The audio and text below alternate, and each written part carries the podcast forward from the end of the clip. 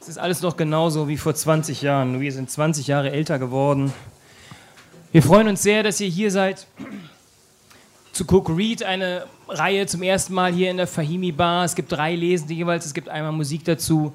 Es gibt diese Reihe aber auch schon seit 2001, ziemlich genau, es ist unglaublich. Wir waren früher mal im Prenzlauer Berg, als es da noch cool war, in der Restauration Walden. Dann waren wir lange Zeit im Café Burger in Mitte, als es da noch cool war. Zwischenzeitlich waren wir noch irgendwo anders, habe ich jetzt vergessen. Und dann waren wir jetzt viele Jahre, wo? Eben, genau, wir waren im Café Zapata, im Kunsthaus Tacheles, als es das noch gab. Ihr seht, wir sind sozusagen Dinosaurier, wir haben viele Jahre hier um die Ecke äh, im Quartierer und jetzt sind wir hier. Wir kriegen ein bisschen Förderung vom Berliner Senat, das freut uns auch sehr. Wir können endlich mal die Leute, die hier auftreten, mehr geben, als was in der Kaffeekasse rauskommt und uns selbst auch ein bisschen. Und da dachten wir, wir müssen wieder Musik reinholen, wie wir das irgendwie lange gemacht haben, weil ursprünglich äh, war Cook ein Musiklabel, ein Plattenlabel. Und gegründet hat es Jan Böttcher, der hier eben gesungen hat. Und gegründet hatte er es unter anderem dafür, seiner Band Herr Nilsson ein Label äh, zu haben, wo die Musik veröffentlichen können, ihre Musik. Und das war die Urbesetzung von Herrn Nilsson, Basti Windisch und Jan Böttcher, die haben wir noch ein paar Mal, die haben zehn Jahre nicht gespielt, jedenfalls nicht öffentlich. Und 20 Jahre ist es her, dass sie ihre erste Platte aufgenommen haben.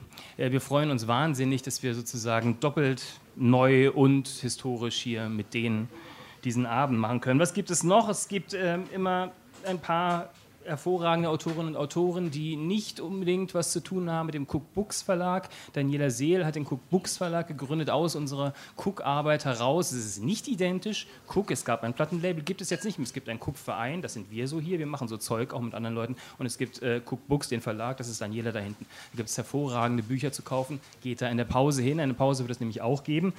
Ich rede so schnell, weil wir so viel Programm haben und so wenig Zeit. Äh, Emma Braslawski wird lesen. Mara Daria Koshakur, das habe ich wieder völlig ausgesprochen. Moment mal. Kojukaru heißt sie. Mara Daria Kojukaru. Entschuldigung. Und Jan Brandt nach der Pause. Dazwischen gibt es noch ein bisschen Musik von Herrn Nilsson. Ich sage mal nur ganz kurz was zu diesen Leuten. Vielleicht frage ich Sie danach noch zwei Sachen, vielleicht auch nicht. Müssen wir mal sehen, wie das so zeitmäßig hinkommt. Emma Braslaski fängt an zu lesen 71 in Erfurt geboren, schnell noch aus der DDR, bevor es die DDR auch schon nicht mehr gab. Dann hat sie viele Reisen gemacht, vor allem in den 90ern, aber seither auch. Sie war in München, sie war in Rom, Paris, dann kurz mal in Berlin, dann in New York, in Moskau, Sibirien, China, Vietnam, Tel Aviv.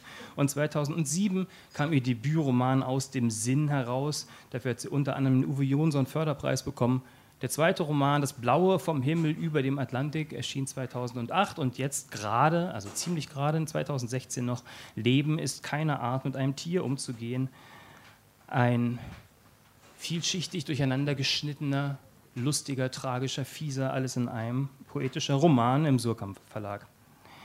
Maike Albert im Deutschlandfunk sagte dazu mit gleißendem Humor, vibrierendem Sprachwitz und viel Gespür für die Absurditäten politischer Korrektheit nimmt Waslawski die Gegenwart aufs Korn und treibt sie auf die Spitze. Und Frank Mayer im Deutschlandradio Kultur, das ist einer der Romane, von denen einem der Kopf glüht, aber im besten Sinne, weil man so viel Anregendes zu lesen bekommt. Und das kriegen wir jetzt auch zu hören. Viel Spaß und Erkenntnis mit Emma Waslawski.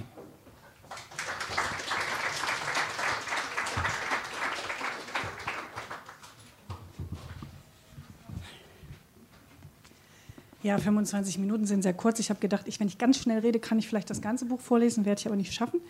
Deshalb habe ich mir vorgenommen, ich äh, lese gleich aus dem Anfang.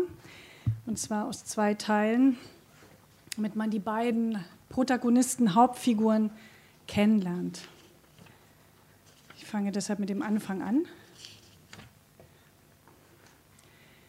Rivan und Joe.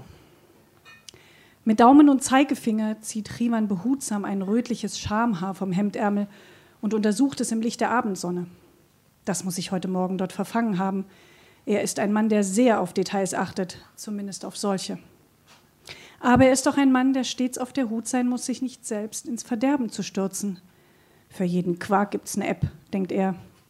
Bloß noch keine, die einen Mann vom Ruin durch die Frau, die er liebt, beschützt.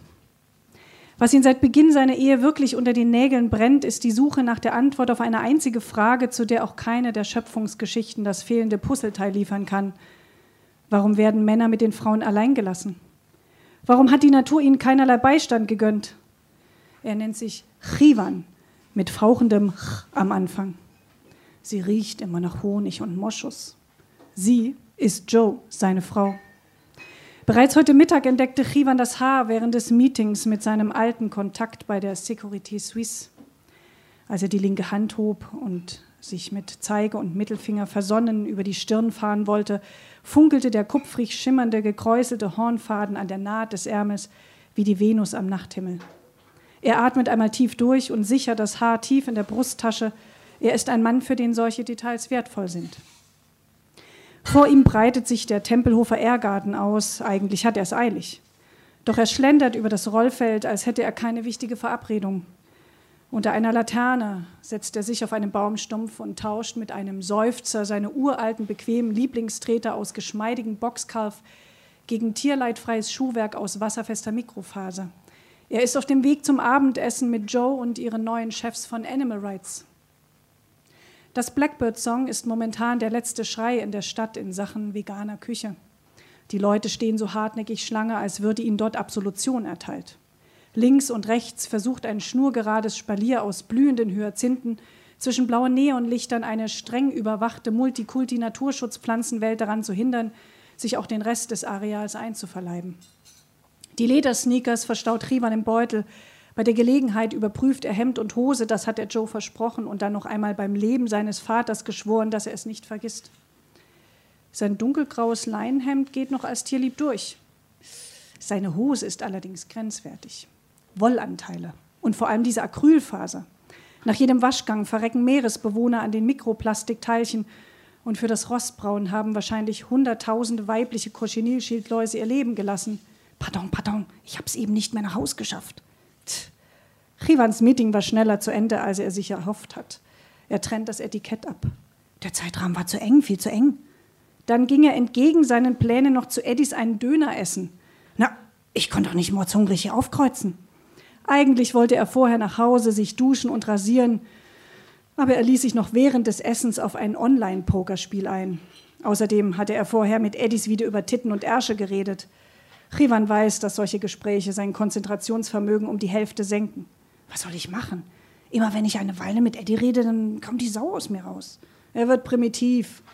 Nein, nur so unter Männern. Bei Eddie kann ich eben mal locker sein. Heute sind wir sogar zu einer echten Erkenntnis gelangt. Was ist der Beweis dafür, dass auch Männer sich auf zwei Sachen gleichzeitig konzentrieren können? Die Leserinnen und Leser sind gespannt auf die Antwort. Na, der Fakt, dass Frauen zwei Brüste haben. Er ist ein Sexist. Falsch, ich bin Feminist. Ich fördere Joe doch, wo ich kann. Und ja, Sex mit Joe ist mir jede Mühe wert. Er meint damit die horrenden Spielschulden, aber deswegen ruft er nachher noch seinen Vater an.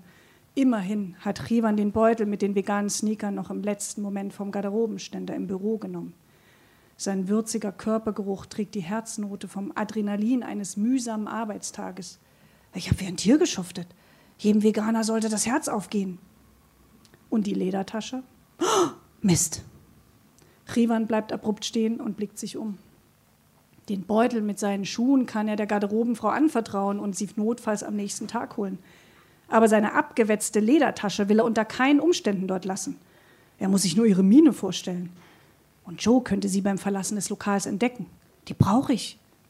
Sie hängt schon seit über 20 Jahren über seiner Schulter, seit seinem ersten Tag als Architekturstudent an der Universität in Buenos Aires. Joe toleriert sie. sie. Sie ist quasi mein, meine zweite Haut, mein quasi ausgelagertes Körperteil. Ja, so wie sie da hängt, ist sie ein quasi organischer Behälter, solange er keine neue kauft. Aber wie oft kauft man sich schon ein neues Organ? Diese Tasche nehme ich mit ins Grab.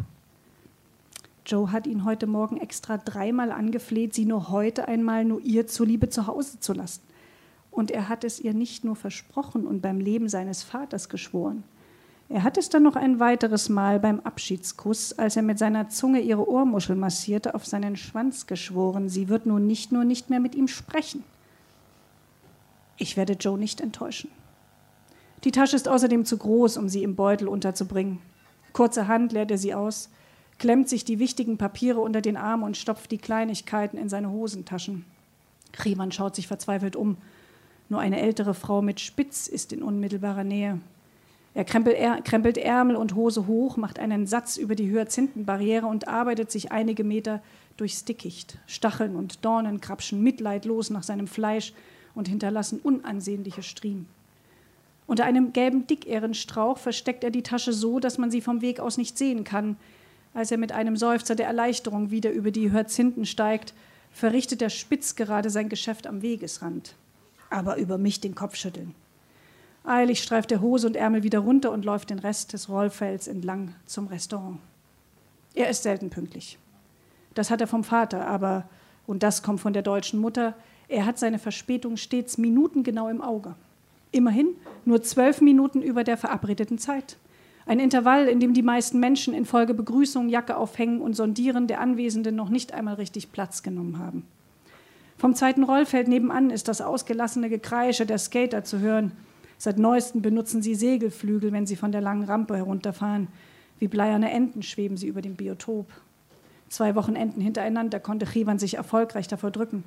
Dann ist Joe endlich die Lust daran vergangen. Wie ein dürrer Affe klammerte sie sich immer ans Segel. Chivan reicht Simulation. Wenn er die Welt von oben sehen will, startet er auf seinem Smartphone das Satellitenauge. Von oben verlieren die Dinge an Detail, sie werden zu Punkten, Mustern oder Flächen, sie verlieren an Bedeutung und Eigentümlichkeit, was Chivan nicht sonderlich unterhaltsam findet. Das Blackbird-Song zum Beispiel könnte mit ein wenig Fantasie aus der Vogelperspektive so etwas wie eine aufgeplatzte Bockwurst sein, die von einer Zange gehalten wird. Dabei ähnelt das Gebäude einem Vogel kurz vor dem Abheben und steht drei Meter über dem Boden auf einer Konstruktion aus Beton und Stahl. Für Architekt und Restaurant das reinste Fiasko, findet Rivan. Auch um diesen Enttäuschungen zu entgehen, hat er sich auf Bunkerbauten spezialisiert. An der Garderobe lässt er den Beutel mit den alten Tretern. Im letzten Moment nimmt er auch seine Life-Watch ab. Die Dame ist so freundlich und verstaut seine Habseligkeiten für ihn in einem Beutel. Am Einlass zieht der Dorman seine Kreditkarte durch den Scanner. Sie werden an Tisch 14 erwartet. Danke. Neugierig späht er zum Tisch, der in zweiter Reihe vor dem Fenster steht. Chivan ist ein Mann, der die Menschen, die er trifft, ausgiebig googelt. Er durchforstet Webseiten, Fotos, Videos, Blogbeiträge, Forenbeteiligung und, und, und. Damit übertreibt er es meistens. Aber eine schnelle Recherche reicht ihm nicht. Er sucht immer auch nach so etwas wie einem Haken, einem Aufhänger. In Wikipedia durchstöbert er die Diskussionsseiten der Artikel, lokalisiert die IP-Nummern der beteiligten Autoren, um herauszufinden, ob die Darstellung selbst verfasst wurde. Er geht nie unvorbereitet zu einem Termin. Als er einmal so gut wie nichts über eine Person herausfinden konnte, hat er den Termin kurzerhand abgesagt. Er ist ein Mann, der stets wissen muss, mit wem er es zu tun hat. Joe hat ihn entdeckt und winkt. Ein Mann, Achim Krüger, und eine Frau, Kim Fischer, drehen sich um. Mit entspannter Zurückhaltung, tierlieb und mit proteingesättigten Großmut, mit dem Vorsatz, sich seiner Frau zuliebe charmant und geistreich zu geben, auf keinen Fall über Geld oder Fleisch zu reden, nähert er sich der Abendgesellschaft. Er weiß, Joe will die Position als PR-Chefin bei Animal Rights unbedingt und er will auch, dass sie sie kriegt. Das Erste, was Rivan damals, als er als junger Architekt nach Paris gegangen ist, von den Europäern lernen musste, war, dass sie es leider gar nicht normal finden, wenn man sie liebevoll zur Begrüßung mit Schwachkopf, Dicker oder Spargel anredet. Bonsoir, Signori, Signoras, sagt er und berührt seine Frau am Rücken, küsst sie sanft in den Nacken Joe umfasst zuerst seine Taille, küsst ihn, sie schnüffelt an seinem Hemd, ein entsetzter Blick trifft ihn mitten ins Herz. Pardon, hatte keine Zeit mehr zu duschen, flüsterte er ins Ohr. Nicht deshalb, du Arsch. Obwohl ihre Worte lautlos über die Lippen kommen, erwischen sie ihn mit voller Wucht. Er kneift die Augenbrauen zusammen und zeigt ihr, dass er nicht weiß, was sie hat. Riecht er etwa nach Verlegenheit? An ihm riecht sie doch sonst so gern die Rührseligkeiten, die er oft nicht über die Lippen bringt. Kim, Achim, mein Mann Ivan. Er hasst es, wenn sie ihn so nennt. Und sie nennt ihn eigentlich immer so. Joe meint, Chivan klinge, als würde jemand ein Sofa übers Parkett schieben. Mit einigem Abstand, weil er einsehen muss, dass er sich wohl geirrt hat, was die Notwendigkeit einer Dusche anbelangt, schüttelt er Kims Hand. Kim Fischer, grüß dich, Ivan. Sie hat einen Händedruck. Chivan würde sagen, ein Tier von einer Frau mit schwarzen Augen, die sich in ihr gegenüber bohren, Ihr Haar ist derart kurz geschnitten, dass er für eine Sekunde denkt, äh, sie hätte vergessen, sich zu rasieren. Mit ihrer Hakennase wirkt sie wie ein genmanipulierter Greifvogel, ein Bild von einem General Manager. Wie Chivan bereits weiß, sitzt die Frau auf einem Vereinskapital, mit dem man in Berlin drei internationale Flughäfen bauen könnte. In nur einem Jahr und ausschließlich mit globalen Image-Kampagnen, basierend auf Mitleid und grauenerregendem formvollendetem Hochglanzfoto- und Video-Patchwork, für das sich internationale Stars aus lauter schlechtem Gewissen umsonst aufopferten, hat Kim Fischer die Schickeria des Planeten tief bewegt, die Tierschutzbewegung auf die hinteren Plätze verdrängt und Animal Rights zum weltweit wichtigsten und erfolgreichsten Vertreter für Tierrechte gemacht. Chivan hält seinen Blick tapfer über Kims Kinn, versucht ihre Hühnerbrust zu ignorieren. Die hackt mir glatt die Augen aus. So, hm, es wird noch sehr abenteuerlich. Ich mache jetzt einen Sprung, weil es gibt noch eine zweite sehr wichtige Figur in dem Roman. Es gibt eine ganze Menge Figuren übrigens und dafür gibt es natürlich ein Verzeichnis. Da verliert man auch nicht den Überblick, braucht man keine Angst zu haben. Es gibt eine zweite Figur, die heißt Roana. Eine altkluge 19-Jährige, die auf einem Vulkan, am Fuße eines Vulkans sitzt, weil sie dahin verbannt wurde von ihrem Vater, einem Engländer der darauf bestanden hat, dass sie sich mal Gedanken über ihr Leben macht, was sie mit ihrem Leben anfangen will. ja, und da lese ich euch jetzt mal auch das erste Roanna-Kapitel aus dem ersten Roanna-Kapitel vor. Ich springe ein bisschen. Als ich Papa am Flughafen in Valencia nochmal anflehte, mir das zu ersparen, und er nur demonstrativ und kategorisch mein Gepäck aufs Förderband des Check-in-Schalters stellte, da war mir endgültig klar, dass ich mich erst wieder zu Hause blicken lassen konnte, wenn ich entweder zur Vernunft gekommen oder mir noch was viel Besseres eingefallen war. Aber ich sagte mir, Roanna, so ein bisschen Isolation kann Wunder bewirken. Vielleicht hat er ja recht. Ich wollte nur, dass er mich danach in die Arme schließen und sagen würde, brava. Ich wollte, dass seine Augen voller Stolz glänzen. Seinen scheiß Respekt wollte ich. Also versuchte ich mich zwei Wochen lang als Eremitin da oben in diesen monumentalen Höhen. Am ersten Tag überkam ich echt so ein erhabenes Gefühl, als wäre ich ausgewählt und ausgezeichnet worden. Aber dieser Anflug von Größenwahn war schnell vorbei, als mich eine gotterbärmliche Gleichgültigkeit umhaute. Dieser ständige Wind machte mich total lustlos. Ich lag wie gelähmt im Zelt und starrte in einer Tour in den Himmel.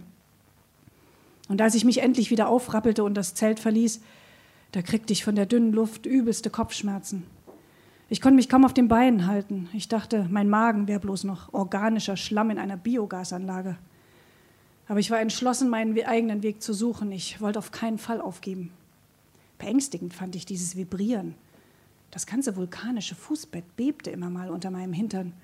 Wie so ein scheiß Trojaner machte sich der Vulkan bemerkbar. Weißt du, als ob er sich in meine Gedanken einschleichen wollte. Manchmal war ich sicher, dass das Papa inszeniert hatte. Pff, das wäre typisch für ihn. So ein Wahnsinn, oder? Da oben wird ein Mensch doch wahnsinnig. Und trotzdem habe ich mir weiter jeden Abend am Lagerfeuer den Kopf zerbrochen und Tee, Tee, Tee. Und jeden Abend dieses Hammerrot am Himmel, über diesen grauen Bergspitzen. Im Noziös habe ich das beobachtet. Früher wäre mir das zu langatmig gewesen. Aber da oben, großes Kino, eine Live-Performance, Dazu das Pfeifen des Winds. Ein paar Abende machte das echt Spaß. Ich habe massig Aufnahmen davon gemacht, habe regelrecht darauf gewartet und gehofft, dass es nicht so schnell dunkel wird. Zyklische Nacht habe ich die Dunkelheit getauft, habe ich von Borges. Ich fand den Begriff so geil und er passt auch. Jetzt weiß ich auch, was eine Heimsuchung ist. Früher waren das bloß Buchstaben. Da oben brechen Kälte und Dunkelheit herein, als hätte jemand einfach das Licht ausgeknipst. Borges schreibt in diesem Gedicht über diese Kurzsichtigkeit der Nacht, die die Vororte von Buenos Aires heimsucht. Aber da oben waren diese Nächte noch viel dunklere Mächte. Das Zyklische kam wie schwingende Messer. Jedes Mal, wenn es dunkel würde, hat die Nacht dir die Augen ausgestochen. Diese Nächte holen, diese Nächte holen sich jedes Licht, jeden kleinen Funken in dir. Sie haben sich das Einzige geholt, was ich überhaupt noch hatte den Glauben an mich und diesen über den Tag mühsam zusammengeflickten Glauben an das, wozu ich da oben imstande war. Doch echt, du warst da noch nicht, oder? Ich kann es auswendig. Die Plätze sind beschwert von herrenloser Nacht. Es sind tiefe Patios eines öden Palasts und die einmütigen Straßen, die den Raum zeugen, sind Korridore aus unklarer Angst und Träumen. Noch nie habe ich so viel Borges gelesen wie am Ochus. Noch nie habe ich den so verstanden und echt noch nie habe ich so viel geheult. In dieser Blindheit habe ich mehr gesehen als am Tag. Jede schlaflose Nacht kehrt minutiös zurück. Die Sterne und die Menschen kehren zyklisch wieder. Diese Versagensängste, diese Hammermelancholie, die ich plötzlich hatte. Oder waren es bloß Fragen? Keine Ahnung. Jedenfalls kam sie nicht wirklich von mir. Sie kam irgendwie aus einer größeren Quelle, die mich scheinbar benutzt hat, wie jede App mich benutzt, um zu lernen, wenn ich sie benutze. Nee. Diese komischen Zweifel waren eben nicht direkt, hatten nichts mit irgendwas Bestimmtem zu tun. Ich fühlte einfach so eine ungeheure Abwesenheit von Selbstvertrauen. Das war's. Wie ein Nichts kam ich mir vor. Exemplarisch für die gesamte Menschheit. Ja, lachen ich. Echt, das ist Wahnsinn da oben. Das hat mich fast verrückt gemacht. Und über mir machte sich dann dieses saumäßig gigantische Weltall breit, als wäre es das einzige dort. Da war null Trost. Die Sterne waren plötzlich kein Trost mehr. Weißt du, bis dahin dachte ich, ich wäre wer. Ich habe 4000 Follower. Meine Posts sind in drei Kategorien im Expert-Niveau gerankt. Sprache, Ästhetik und Philosophie. Ich meine, meine Meinung bedeutete bisher was. Zwei Fakultäten haben mir schon Angebote geschickt. Aber da oben war ich plötzlich nichts, nada. Okay, ich dachte, das war es wohl, was Papa mir beibringen wollte. Es wäre auch gelogen, wenn ich sage, dieses Gefühl hätte mich nicht runtergezogen. Ich meine, das Leben fand ohne mich statt. Wichtige Dinge passierten und ich saß da oben, trank literweise Tee und machte mir sinnlos einen Kopf. Seit zwei Wochen hatte ich mit niemandem gesprochen. Auch dieser Typ, César vom Versorgungsstützpunkt, war total nervig und einsilbig, als hätte ihm jemand das Sprechen verboten. Ich hatte null Fotos und News gesehen. Ich hatte keinen Schimmer, was so abging da draußen. Meine Avatare trieben wie Leichen in den digitalen Meeren. Du glaubst nicht, wie sehr ich die Welt vermisst habe. Mir war bis dahin nie klar, was die Welt sein könnte. Du kannst nicht wissen, was sie ist, wenn du mittendrin steckst. Vor drei Monaten dachte ich, die Welt wäre das, was ich mir darunter vorstelle. Nee, sie ist definitiv viel mehr als das. Auch wenn ich immer noch nicht weiß, was genau sie ist. Auf jeden Fall ist sie noch viel größer, als jeder Einzelne sie sich vorstellen kann. Unsere Welt ist so scheißgroß, dass wir einen Riesenteil von ihr gar nicht sehen können. Sie passt gar nicht mehr auf diesen Planeten und schon gar nicht passt sie in einen einzelnen Kopf. Also wenn einer versucht, die Welt zu erklären, halte ich das von jetzt an für super anmaßend. Oh, ich brauchte Feedback. Stimmen wollte ich wieder hören, obwohl ich schon Stimmen hörte. Ich hatte echt das Gefühl, langsam verrückt zu werden. Hammer.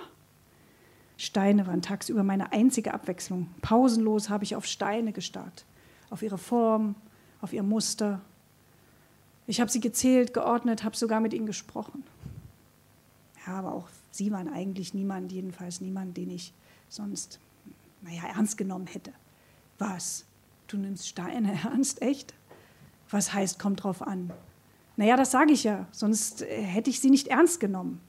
Ich stoppe nicht auf der Straße, wenn ich einen Stein sehe, stelle mich hin und frage und fange ein Gespräch an, so nach dem Motto: Oh, hallo, Herr Grauklops, den Vogelschiss haben Sie aber dezent aufgetragen. Ja, okay, ich kenne auch Leute, die Steine nur benutzen, um ihre Meinung zu bestätigen. Die sprechen mit denen, weil sie hören wollen, was sie, was sie denken. Ach, apropos, ich habe einen richtig tollen gefunden. Der war so partymäßig aufgemacht, überall so Glitzertupfen, das sah ein bisschen aus wie diese Blindenschrift. Ich fand ihn echt cool. Er sah so magisch aus. Hatte so was Aufregendes. Ich habe ihn wie eine Wunderlampe gestreichelt, naja, weil ich irgendwie hoffte, ja, ich, ich könnte ihn halt zum Sprechen bringen oder sowas. Oder darin eine geheime Botschaft finden. Hey, ich brauchte halt einen Rat. Ich brauchte was da oben. Irgendwas. Jedes Mal, wenn ich in den Himmel schaute, nichts. Nichts war passiert. Alles geblieben. Dieses nervige Hellblau hing die ganze Zeit wie eine unbespielte Leinwand über meinem Kopf. Dieser Stein war mein einziger Freund, vielleicht auch, weil er so gestylt aussah. Und ich dachte, wenigstens mit ihm könnte ich was erleben. Das findest du süß. Na, wenigstens. Ich hatte ihn immer in der Jackentasche. Das beruhigte mich total. Weißt du, was das Schlimmste da oben war? Ich hatte ständig Hunger. Dieser gigantische Hunger wäre mir fast zum Verhängnis geworden. Ich hatte viel zu wenig Geld für so einen massiven Appetit. Nach zwei Wochen hatte ich ein Drittel meines Etats aufgefressen. Es waren nicht diese krassen Nächte, auch nicht diese Einsamkeit, die mich von da oben runtergeholt haben. Es war dieser Mordshunger. Ich weiß noch, ich sprang plötzlich auf, weil ich schon wieder einen Riesenknast hatte und Nachschub brauchte. Ich musste mich beeilen. damit ich noch rechtzeitig zum Stützpunkt kam. Ich schüttete den Rest des Tees auf die Glut, packte die Sachen ins Zelt, holte meinen kleinen Rucksack raus und machte mich auf dem Weg zu César. Der Stützpunkt lag so einen Kilometer weiter. Das Nervigste bei diesen Märschen war dieser dauernde Luftzug. Meine Wangen wurden davon immer ganz taub. Der Wind war so laut, selbst mit schallgedämpften Ohrenschützern war das kaum auszuhalten. Du hättest schon schreien müssen, wenn du dich unterhalten wolltest. Dieser Vulkan schlief so tief, zum Glück. Und dieser Wind war wie ein Leibwächter, der aufpasste, dass bloß kein Wort die Ruhe dieses Monstrums stört. Und dann. Es war zehn Minuten vor der Zeit, aber ich sah schon aus 200 Metern Entfernung, wie César die, die Hütte abschloss, in den Truck stieg, Truck stieg und losfuhr. Ich rannte wie verrückt und schrie und winkte, hey, warte! Aber dieser Gegenwind schluckte alles. Anhalten, hallo! Irgend sowas brüllte ich. Ich sprang wie angestochen in die Luft, als ob das helfen würde. Mir war sauschwindlig, mein Magen knurrte und ich sage nur, der Hunger war ein noch grausameres Schwert als die Nacht. Mal blind meinetwegen. Aber Hunger verwandelte mich in ein richtig böses Tier und es schmerzte wie Sau und ich hatte null Bock, mich die ganze Nacht wieder hin und her zu wälzen. Ich rannte so schnell ich konnte rüber zur Straße, auf der der Truck nach Laguna Verde fahren würde, um ihn den Weg abzuschneiden, aber ich hatte keine Chance.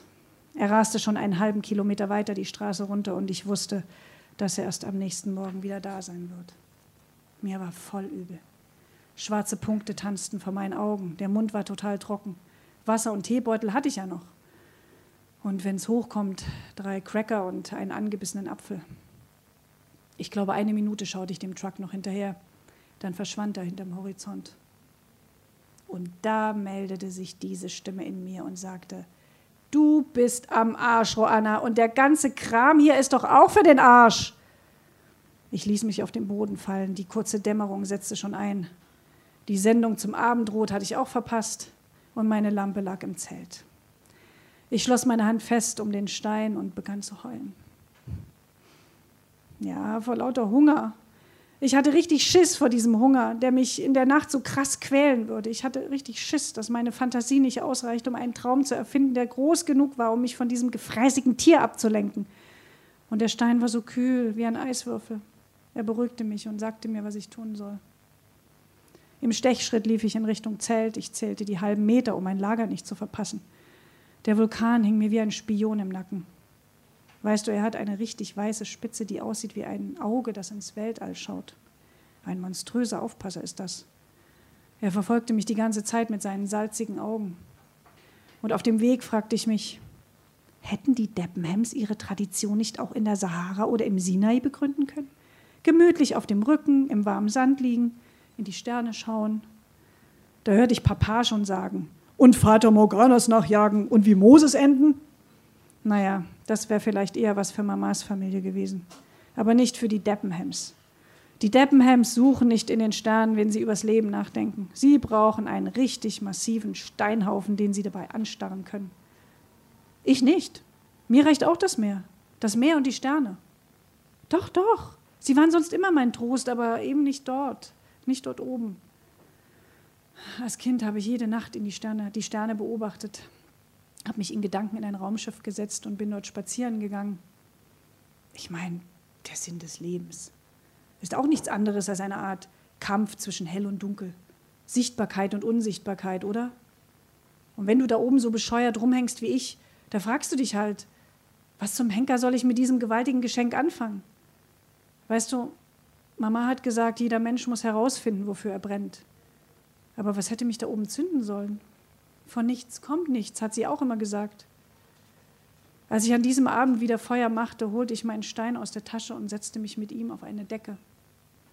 In diesem Licht funkelte er wie das Weltall. Der Wind hatte sich abgeschwächt, als wollte der Koloss mithören. Keine Ahnung, ob ich vor Kälte zitterte oder vor Aufregung. Es war ja schon klar, dass ich in der Isolation entweder wahnsinnig oder sterben würde, aber auf keine vernünftigen Ideen komme. Naja, eigentlich stand schon fest, dass ich meine Sachen packen werde. Aber ich hatte keinen Schimmer, wohin. Ich hatte nur meinen Stein und ich fragte ihn, was rätst du mir? Ich drehte ihn ein paar Mal in dem Licht. Mit den Fingern tastete ich über den blauen Glitzer. Von dort entlang zog sich eine Kette aus kleinen roten Tupfen. Es sah aus wie ein Weg. Ich holte Papas Landkarte von Südamerika aus dem Zelt. Vom Ochos zog ich mit dem Finger auf der Landkarte die gleiche Linie nach Südosten nach und war in Buenos Aires. Dankeschön.